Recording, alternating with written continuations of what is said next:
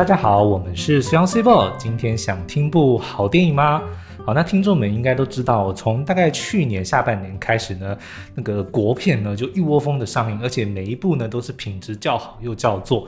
那但是呢，我们最近看了一部电影呢，不止延续了这一股风潮。我们甚至觉得，要是他再早一点点上映，去年的这个金马奖的这个排名或者是这个得奖名单呢，将会大洗牌的一部优质作品哦。真的假的？真的。刚刚我们已经 偷听到其中一位导演偷偷讲了一句话哦。好，这部电影呢叫做《我没有谈的那场恋爱》。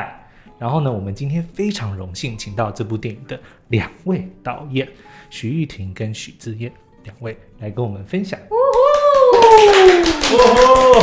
耶耶！大家好，我是许志燕。大家好，我是徐誉庭。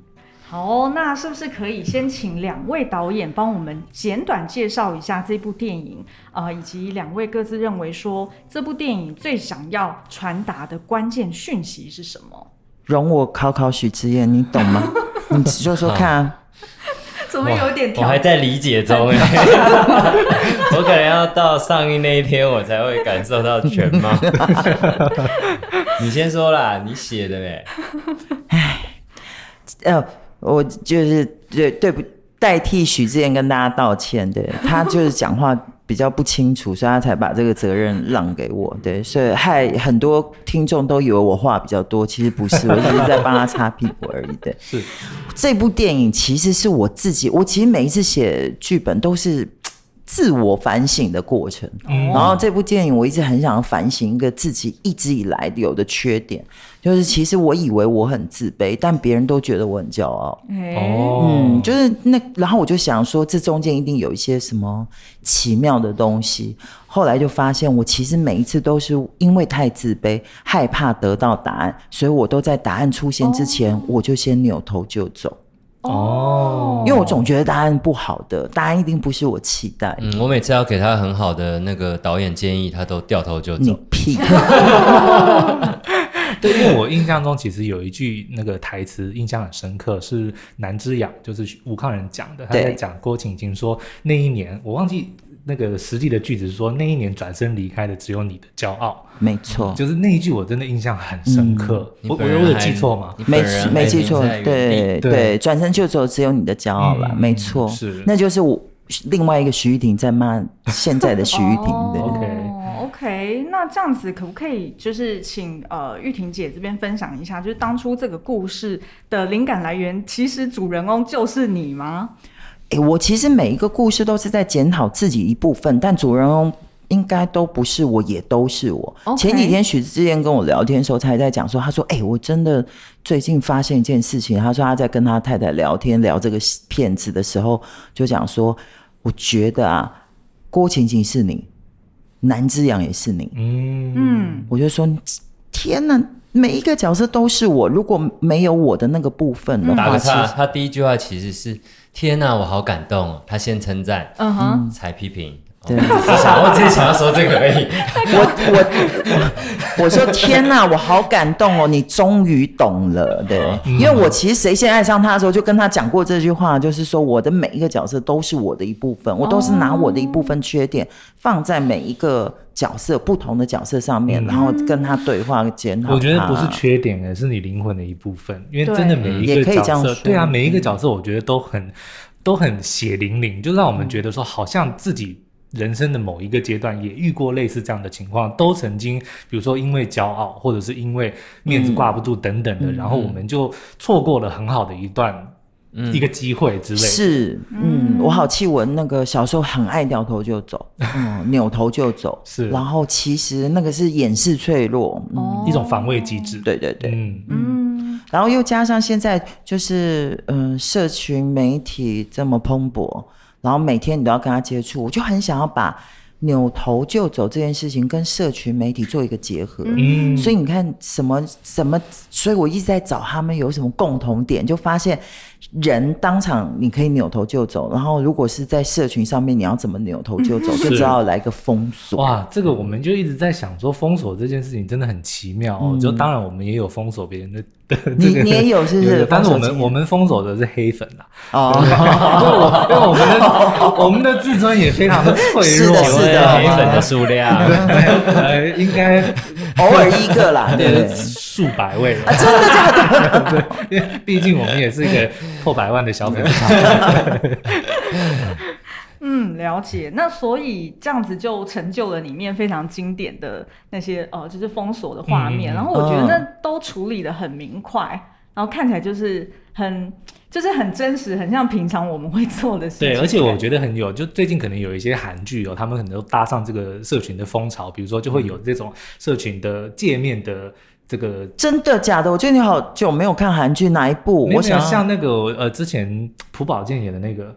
叫做什么？他演一个明星的，我忘了。反正哦，我知道，我一下忘记他的名字了。对，但就是它里面就会有一些，比如说他们使用社群媒体的时候，会加入界面啊，然后做一些串场。像这部，我觉得他的这个做的就非常的好，就很，我觉得年轻人看到应该会觉得心有戚戚焉，就是各种比如说输入的过程啊，打字打一打然后又删掉啊，就是这种，我觉得其实都会让这个年轻的观众会觉得，哎，好像我也会这么做。嗯，对，就一个讯息。打了半天，然后最后可能还是要么就是没有发出去，要么就是选择删掉，删掉，对不对？对。嗯、对那两位导演就是曾经共同指导过《谁先爱上他》的，嗯、那这一次是第二次一起合作。嗯、那这样子两人的分工有没有改变呢？还是延续之前的做法？好像没有改变哦，嗯、还是以许志远以画面为主，然后我以跟演员的沟通，就是表演上面为主。嗯、但是但是难免都会越界啦，然后越界越界互相给一点意见，然后许志远通常都会被我们骂。嗯，我这次就很想指导表演，然后但但但是我还我给的意见还是不精准，对，但我觉得我好像可以嗅到，呃。精不精致，就是说，呃，是不是我们要？然后我就赶快把我的不安丢给玉婷姐。她通常都是说，哎、欸，我觉得怪怪的，他就是这样子，但他不会告诉你哪里怪或怎么调整这个怪。然后我就会观察玉婷姐，确认她有接收到。我的播完之后就离开了，他就觉得接下来是你解决的，对对对，接下来你的事哦，丢下个烂摊子就走了。那这样子，之前你有觉得，哎，哪一个角色你觉得你会自己想要挑战看看的吗？会比如说，不要我来演戏，对啊，就是比如说你看着演员的说啊，这个不行，我来，然后就这样子。呃，我我我觉得这部片。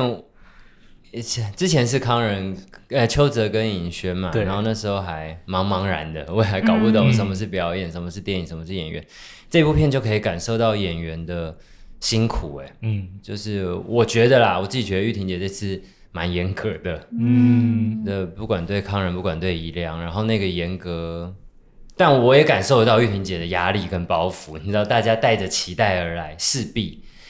然后，所以玉婷有时候对于康仁的那个指导表演是一来再来 再来再来，然后在众人面前调整他。然后其实演员的那个赤裸跟是跟他们他们哎，宜良跟康仁都是不同山头的佼佼者，是吧？是啊，对啊，他一个歌后一个四弟，然后然后把自己这样子丢进来，我觉得。我这次有感受到演员的处境，对，嗯，但是成果我觉得大家都是有目共睹的哦。其实我有时候觉得，就是因因为因为我是个姐姐嘛，嗯、就是大他们很多的姐姐，然后所以对宜良跟康仁来说，我提出来的意见对他们来说没有那么的扛不住哦、嗯，所以我就觉得我这次应该善尽就是一个一个功能，那个功能叫急迫。有的时候，我们就跟骄骄傲这些这个嗯呃扭头就嗯直就走的只有骄傲，就是骄傲这件事情。其实你前阵才说那个碍事很碍事，什么？你说包袱，他说他这次有很多包袱很碍事，嗯哦嗯、我觉得骄傲才是人生里面非常碍事的一件事情。哦、真的，所以我其实想要分享给他们，这包括戏里戏外都是，嗯、就骄傲这件事情，我们怎么击破它？其实那是个很快乐的事情，一旦你可以击破它，所以这次我就专门负责击破吴康仁的骄傲。就是其实康仁没有骄傲，我讲的骄傲是一种很奇妙形容词。我懂，大家对对，就是你背着一个视帝的那个东西，嗯、你有很多的包袱，有很多设计的框架带在自己的身上，可是我们有什么方法可以把这个拿掉的时候，更在海表演上面更海阔？好像就是有一步一直不敢踏出去，或者怎么样，就是觉得不、啊、没有办法踏出那一步，就是豁出去的。有了我应该，有了我应该，哦，我我应该是个百万点阅点阅率的，我应该，不然我我乱讲，就那那个就是。我我要保护着我既有领域的的的的价值观。对，所以我们明天就上一支新三色的。OK OK，我们不能下农场标，我们不能做。对，没关系，豁出去比较有骄傲。早该这样做啊。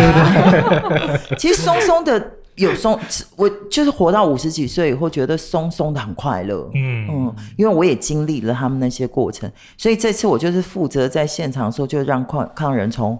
每几乎每一个镜头都是十十十十次以上的，对。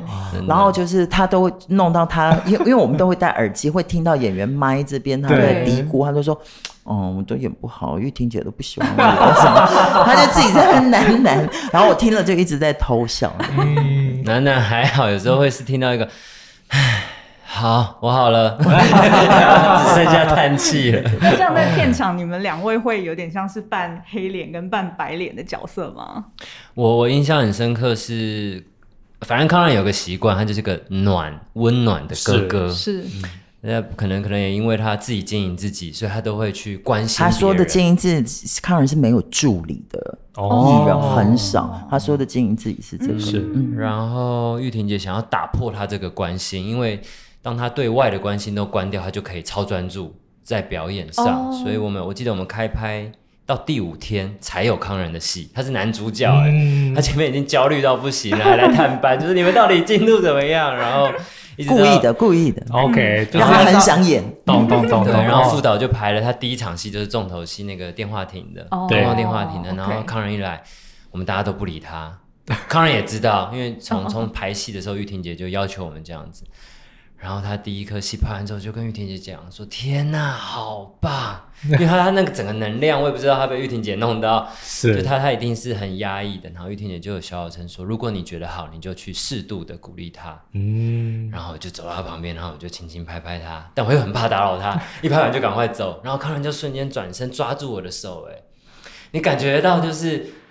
好，谁都好，跟谁都好，请跟我说说话，哦、请告诉我我好或不好。哦、好可怜、哦，很可怜哎！我感觉待会下一场访他的时候，他会不会被访一访就哭出来？啊，你们谁要访他？对对对对对，对，对，然后跟怡良一起。哦、对，对对对，哇，你们给我们很多素材。对啊，他赶待会赶快弄他这样子。其实那个那个就是那个就是康仁在那一场要呈现的寂寞感嘛。嗯嗯，就是他很想找一个人说话，没有那个人。对对，所以所以我才说那一场不准大家去理他，嗯、就是让他把那个寂寞一直一直 hold 在那边。但我也知道演员需要鼓励，我是一个最喜欢鼓励演员的。我从来就是演员拍完感情戏，拍完什么，我是第一个冲上去就是拥抱，嗯，就是让他们告诉他们说我在，然后表现好，我也会是会会大声说好的。但那场戏没办法，我要让他很寂寞，对，所以我就是只好。规定所有的工作人员都说不要跟康尔聊天，不要跟他说待会连便当都没办法订。没有，他在增胖，他是他每天都吃午餐。哦、有有，我们有注意到这一点。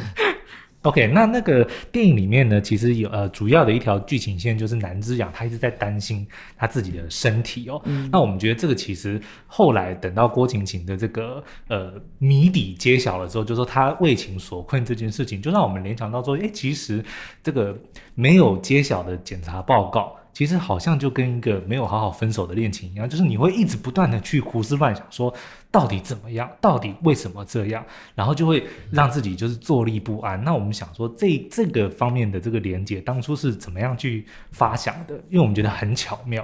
嗯，我我也是昨天看你们访纲的时候就说，哟，哎，谢谢你们帮我整理出来这个巧妙，我自己都不知道有这么巧妙。对，我们常做这件事。之前那个无声柯震年导演的时候，他他里面有一个什么八仙过海，然后我们也是帮他做连接，何仙姑出污泥出污泥而而呃不染不染，然后他说哇这个太好了，之后的访谈我要用。对啊，谢谢你们帮我整理出来。是，其实我当时只是觉得说，其实有一个。有一个隐约的，就觉得每一个人在生命里面都有一个未被满足的部分。嗯，然后呃，我最近才开始要读一本书，我早就听说那本书，就是他一直在讲我们心理上面的阴影会导致我们生理上面的疾病，嗯、就譬如说，好像糖尿病是你对甜蜜的消化有障碍之类的，哦、像这样子的。然后，所以我当时，我我是一个很喜欢幻幻想编故事的人，我当时没看过这本书，我就一直在揣测。如果一个男孩他在三岁的时候就失去了，就是他的父爱跟母爱，他会在生理上面产生什么样的东西？哦、然后那个那个不安会让他产生什么东西？然后爱情就是我在爱情里面永远自卑感，然后不敢不敢真的表白这件事情，又是源自我生理里面的哪一些部分？嗯、所以。当时是一直在想说怎么呈现这个部分，但是我是你们整理出来，我才发现说，哦，这两个其实对那个不安其实是一样的一种。没有，因为这两件事我自己都经历过，就是我曾经有被分手，然后是没有留下任何的讯息就离开了的分手，然后也有无预期的吗？就对啊，他就是说他要回乡去探视家人之后就消失了。嗯哼，就再也就不见，而且他那五还好消失了。你看现在多好，是没错。但是就是我我有经历过那一种，就是不知道答案。不知道理由，然后我也做过健康检查，然后就是在等报告。因为就通常健康检查就是你一定觉得身体好像哪里怪怪的，然后你去检查。嗯，在揭晓的那个过程中，你就一定会想说啊，糟糕怎么办？或者说哈，我以后绝对会戒这个戒那个，我我要常常运动，就会有一大堆这种胡思乱想，就跟我那个时候被分手的时候一样，就说到底我做了什么？嗯，对不对？我我还我到底还可以怎么改，或者为什么要离开，或者为什么不给我一个答案？就是这个。感觉焦虑，我觉得是很像的。对，所以我其实，在电影里面有句台词，哎，是不是被删掉？就是知道答案的感觉好好。嗯，还有吧，我抄下来。对，真的，就是我希望，我就是在跟大家分享这件事情，就是我们有很多时候。掉头就走这些事情都是为了逃避真正那个答案，嗯、可是你又很想知道，所以那个东西折磨你在原点，对，一直没有前进，所以就让我们知道答案，带着答案再往前吧。是，而且你看，像南之养，他在等他的，嗯、就是他当他当他知道他自己身体可能有问题，但是结果没有出来，他的确有一些很奇怪的举动，嗯，就跟郭晴晴一样，嗯、他在答案没有揭晓之前，他也做了很多跟他原本的个性是不一样的，对。是违反他本性的东西，所以我觉得就是因为你没有真的去。面对你人生中的一个疑问，你没有去找到答案，然后就导致会影响你接下来所有的。这就是我想说的，嗯、没错。耶，翻译成功。对啊，果然是看了很多电影的高手啊。没有没有没有。接下来再发展一个副业，叫做影评人啦。先访问完别人，再批评他们。开玩笑，就有很多素材。我们是不专业的，我们是不专业的。对。好，那这样子，我们话说回来，那这样两位是不是有各有一场没有谈过的恋爱呢？或者是呃，有一个在过去你没有办法获得，但是你很想得到的人事物？然后你怎么去跟这段遗憾去共处呢？我成为爸爸之后啊，就是有有小孩了嘛，然后稳定婚姻里面，当然有时候就觉得哇，我人生就是这样啊，然后我就有时候就会去想象那个捷运上跟我对到眼的女生，哦，然后想象这么色贝贝啊，不是就没有，真的那就有时候就是会闪烁，就是有时候会闪烁出一些这个，我我在脑补一些 What if。对对对，我在脑补一些电影画面，或者是我之前交换学生去纽西兰，然后我曾经认识哪个女生，明明跟我一点瓜葛都没有，然后就会这样想一想，哦，就是会有一些这个想象，但但我没有谈的那场恋爱，那个遗憾我倒我倒没有，嗯、就是我这个人就是就是。就是，所以就是做做白日梦这样子。对对对对对对，做做白日梦。那这样他老婆听了应该也觉得比较。对啊，我觉得他的回答是有包袱的了。那你回答一个没有了，单身的单身的女性要回答了。单身二十年的女性要回答。我我我自己好早好早之前的时候就就是有勾勒一个我期待的爱情的样貌嘛。我虽然前面谈过很多恋爱，但是我的恋爱一直都是短。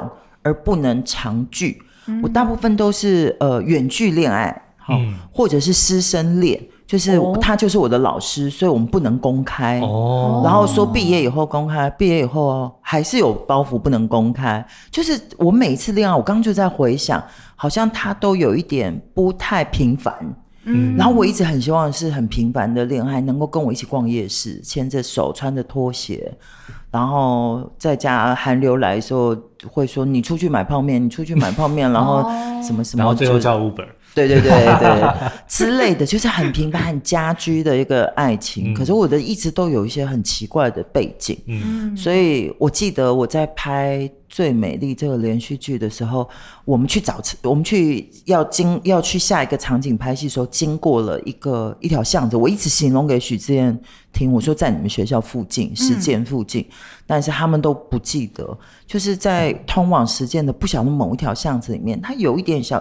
几间卖吃的，然后有一间盐酥鸡摊，咸酥鸡摊。然后我就是经过那咸酥鸡摊的时候，我就指着那咸酥鸡摊 murmur 说：“以后我要跟我男朋友来这边买咸酥鸡回家配电影。嗯”所以电影，所以电影里面才有，有这个台词。对。嗯对对，所以所以那是我觉得很幸福的、很很棒的画面。可是对他们来说都很稀松平凡。但是我的爱情，因为一直以来都有都不不太不太正常，嗯，所以他就转成对于食物的爱。现在咸酥鸡是一个幸福的符号。对，从谁先谁先说炸鸡排，然后到这部电影说是咸酥鸡摊。对，懂懂懂。嗯嗯。那这样子，我们也就是之前在访谈之前，我们也恰巧发现说，哎、欸，其实玉婷姐也刚好开了一个 podcast 节目，嗯，不小心的，不是真的要开，是、嗯、叫做陪你三十岁。嗯，那可不可以玉婷姐跟我们聊聊这个 podcast 节目里面，就是呃，刚好第一集好像就是跟志燕导演的对谈嘛？对，嗯嗯，嗯，这。因因为一点友情的因素，所以我就在那个静文学那边就开了这个这个节目。可是它其实只有好像只有十集啦。嗯，我我我还是要专心写剧本，所以那只是 既然开了这个节目，我就想说，在找主题的时候，我一直在在呃，就是前一阵子我在我的粉丝留言给我，他说。他很谢谢我，一直都在我的故事题材上面都一直在陪三十岁的年轻人，给他给大家一些建议啊，或者分享一些我。三十岁的经验，所以呃，我才惊觉到说，哎，真的，我做故事里面的主角经常都是在三十岁的难关，不管是三十岁的选择题，或者是三十岁的陈幼卿，什么这些，就是诸如此类，包括现在的作品也是。所以我我我就在想说，为什么我会那么想要写三十岁的故事？然后我就想到，我三十岁那年还真的是蛮蛮惨的，我失恋，嗯，然后我离开了我一份我很喜欢的工作。而且做了很久，我就离开了屏风表演班李国修老师那边。然后我我我为什么要离开，我都不知道。然后失那场恋也是失的很很很莫名其妙。就是我发现我在我在不安。我觉得三十岁应该要有一点成绩，或有一点作为，或有一个交代。就是社会的价值观给了我一些包袱，所以我觉得三十岁那年我过得好辛苦。我在家里面画油画、自画像，我画了三个月，足不出户。嗯，食物都是捡冰箱里面剩下的吃，就是这样子在找自己是谁，我我要做什么什么之类，所以就开了一个节目叫做《陪你三十岁》啦。我想要想要分享一点，我知道三十岁很慌张啊，有很多你给自己的期许跟好像那个期许会不会达到的慌张感这些，嗯、然后想要跟大家说不要怕，其实都会走过来。你们知道吗？我们自己对啊，我们自己在三十岁之前，就是觉得说哦，再怎么样我都还年轻，我还可以去犯很多的错误，我还可以做很多的尝试。但是，一过了三十岁，就觉得说我好像已经没有这个本钱了。但是又面对说，哎，其实也没有什么成就的时候的那种焦虑，又远比年轻的时候会更来的强烈。因为你你也不好意思说哦，我还要再回去跟我爸妈说怎么样，我不我不成功或怎么样，你得要自己负责任，就是告诉自己说你三十岁了。对不对？三十而立嘛，嗯、对啊，你已经没有没有那样子的本钱，或者说没有那样子的资格去再抱怨说啊，你的人生怎样？因为你这个时间你应该是要拿来去做点什么。对，你应该要已经有梦想，已经在梦想的路上。可是反而就是这个会给自己更大的压力，嗯、就是会告诉自己说我没有这个时间在抱怨，但是偏偏这个现况又让我们非常非常的想要抱怨，就是那个真的很为难。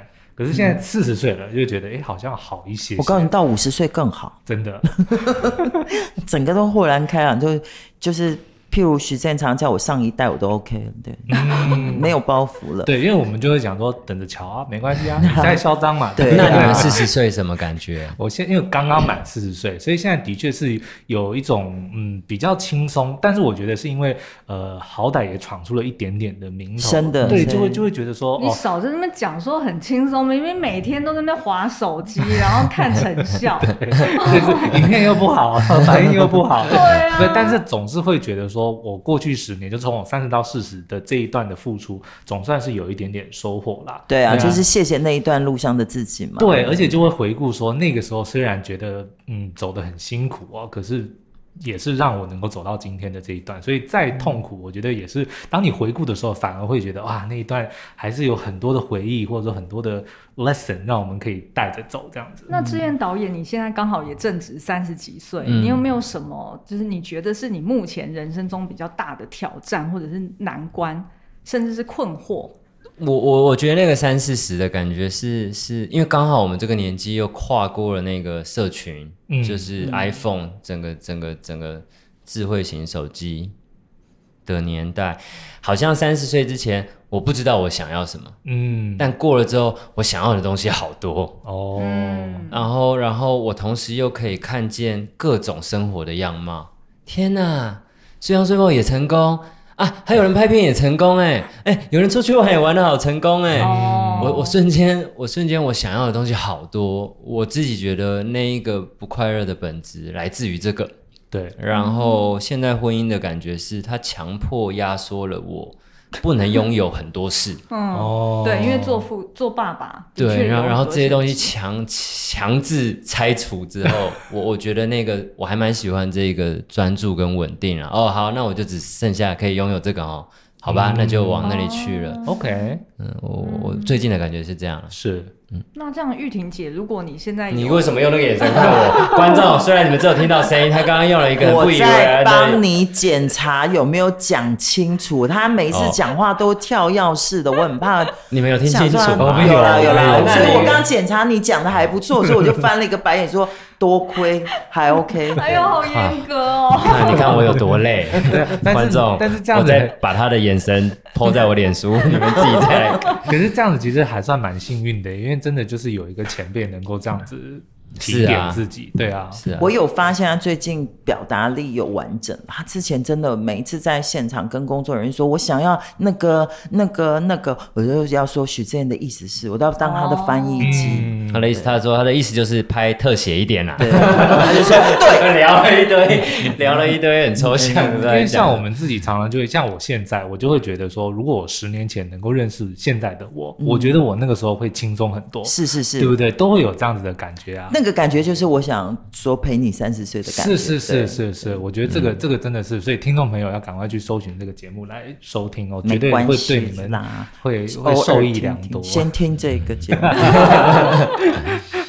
那这样子，我们最后想要问两位，呃，就是比较算是比较个人的问题嘛，就是有没有什么电影或者是导演，还是什么样的角色启发了你在？呃，就是拍片或者是编剧的这个呃职业上面有带来任何的启发？我觉得我现在看电影有点辛苦，我都会站在编剧的角度。嗯，导演我还不会，所以还在学，还没有。编剧就是因为做的比较久了，对，我每次都在检查剧本，就说你这里有 bug 啊。哦，然后你这句台词就 这样说不够人性啊！这个角色应该不会这样说啊，嗯、所以我自己都蛮生气的。所以外片对我来说包袱比较没有那么大，就比较我检查，因为英文英英英文能力我们就是没有人家好嘛，所以就比较不会。所以我蛮喜欢，尤其是呃更语言更不一般的。外系的欧欧、嗯、洲片啊什么的欧系片，我就更喜欢。我就觉得我我可以专心的做观众，而不会跳到编剧身份。哦、我前阵看部片子，我好喜欢，好喜欢哦，我喜欢的不得了。他的第二部片子我也爱爱爱的不得了，是一个女导演，我又知道她很年轻，就又嫉妒她。《蜂蜜之夏》哦，我不晓得我有听过，看看但是但是还没有。我好喜欢，哦、嗯，好喜欢。我有推，就是推荐给你看嘛，就是它的魔幻感。写是写实的，但他把写在写实里面做出了我们对梦想或对幻想的一种魔幻感。哦、我很喜欢那个女导演处理的细腻，而且那个蜂蜜之下，你光听蜂蜜之下，你就知道黏黏的、热热的、金黄的，嗯，对对？有香味的，嗯、所以是一种甜蜜感，而且是浓郁的甜蜜感。